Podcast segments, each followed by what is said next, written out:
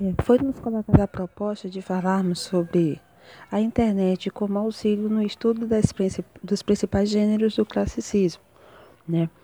Então, como a internet hoje em dia vem eh, nos trazendo de maneira satisfatória, né, um certo recurso nesse estudo.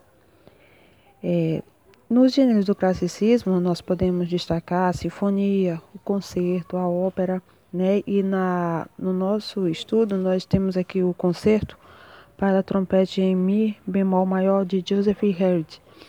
É, sendo que um desses concertos é um dos mais populares do, do Joseph, né? Esse concerto para trompete, onde no concerto clássico era uma forma de batalha, né? Uma forma de batalha entre o solista e uma orquestra, né? Uma massa orquestral gigantesca. Nesse período clássico há um crescimento pelo interesse da música instrumental, né? Então, isso nós podemos ver hoje através da internet, né? Como como é que era essa apresentação desses concertos, como é que se posicionava os músicos no palco, né? Os naipes, os naipes dos instrumentos.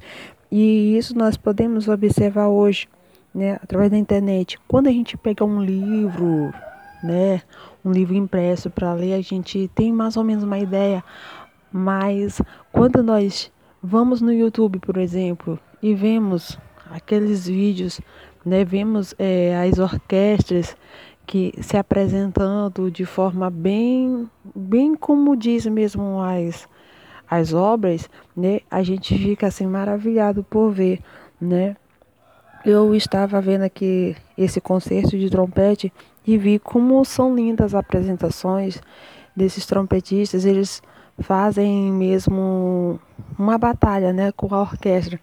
Isso é muito satisfatório, né? Nós podemos ver isso. Então a internet ela auxilia nos no nossos estudos hoje em dia.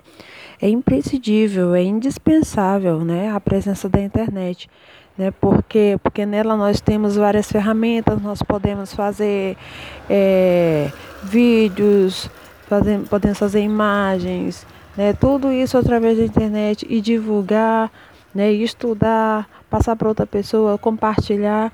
Então a internet hoje em dia é, é fundamental no estudo, né? É fundamental para a vida das pessoas, porque nela nós, nós podemos ver as coisas mais claras, né?